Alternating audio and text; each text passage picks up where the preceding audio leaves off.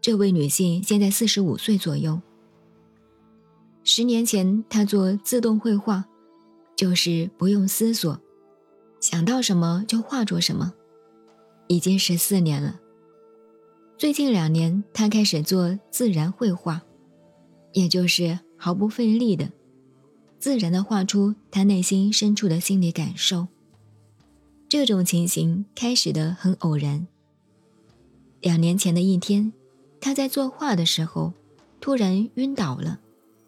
当他醒来的时候，他发现自己躺在地上，身体剧烈的颤动，而且感觉身体内部有一种巨大的能量。这种情形延续了大概半个小时左右。第二天早上，他做瑜伽的时候又发生了一次，当时他第一次做了这种自然绘画。很快，他做了第二幅自然绘画。他能感受到一股强有力的能量流和内热，他不知道自己是谁，也不知道自己在哪里。他开始担心自己是不是发疯了，同时他开始变得很焦急，并且头疼。这时，他根据自己的幻觉做了第三幅自然绘画。这时，他完全崩溃了，得了忧郁症。觉得自己要死了，并且经常哭泣。他的第四幅自然绘画题目叫《分裂》，反映了他当时的心理状态。之后的两天，他画了自己的面孔和一条缠着他的头的蛇。晚上他睡醒的时候，发现自己浑身颤抖，他还看见一个大象面孔的红色怪物。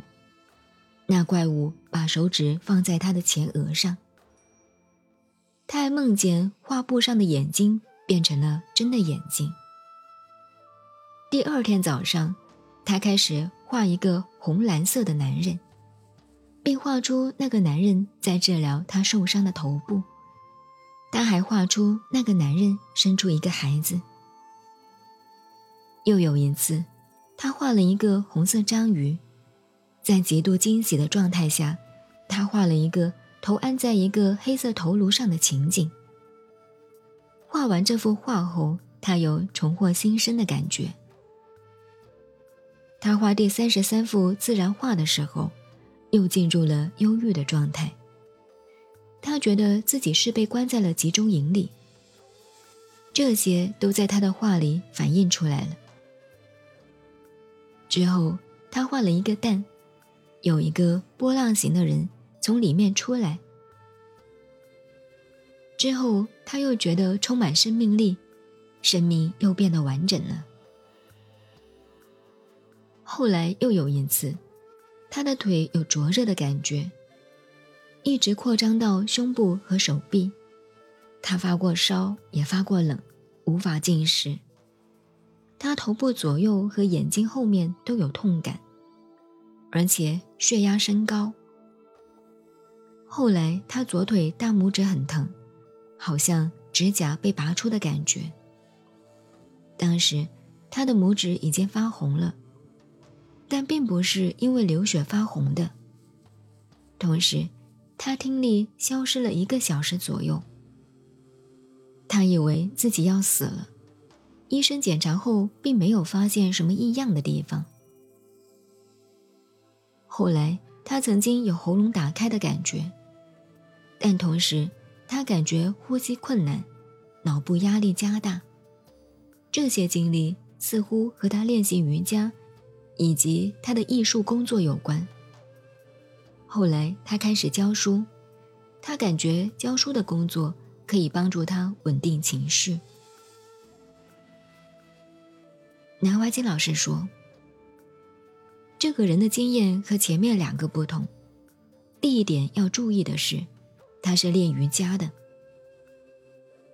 第二点，他的颈椎有问题。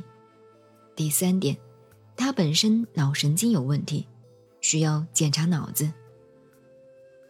他的这些境界，按为时来讲，属于第六意识的毒瘾意识引起的作用。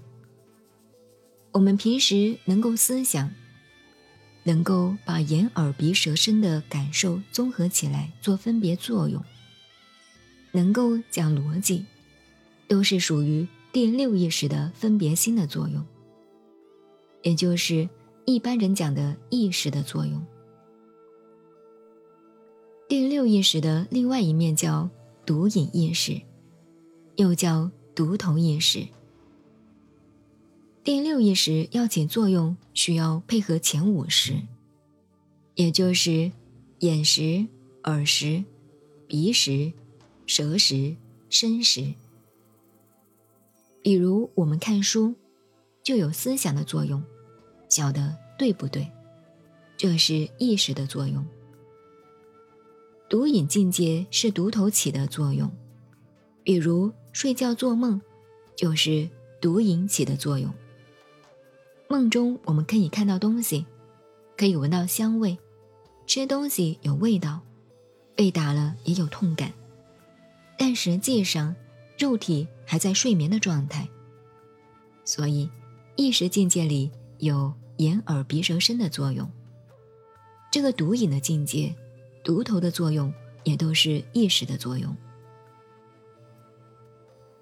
现代西方心理学里面讲的下意识，或者叫潜意识，就是独隐、独头意识的作用。那么，在什么状态下会出现独隐境界呢？有三种情况：一是做梦的时候，梦境仔细分析起来就很多了，有的梦。牵涉到来生，有的牵涉到前生，还有些梦是把过去、前生、今生，甚至来生，乱七八糟，像卡通片一样凑拢来一起呈现的。二是精神有问题的人，会出现各种幻象，那也是属于毒瘾意识的作用。第三是在禅定的时候，所以。有些真正打坐的人能够前知，知道未来，能够看到菩萨，看到各种境界。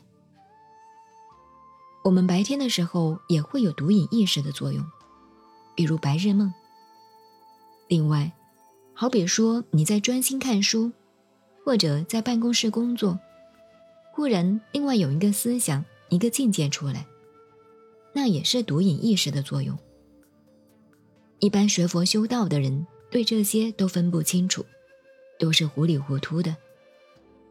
所以，禅宗祖师有两句骂人的话：“通宗不通教，开口便乱道。”只晓得打坐参禅，不懂得佛学的这些逻辑教理，都是在乱说。通教不通宗，好比独眼龙。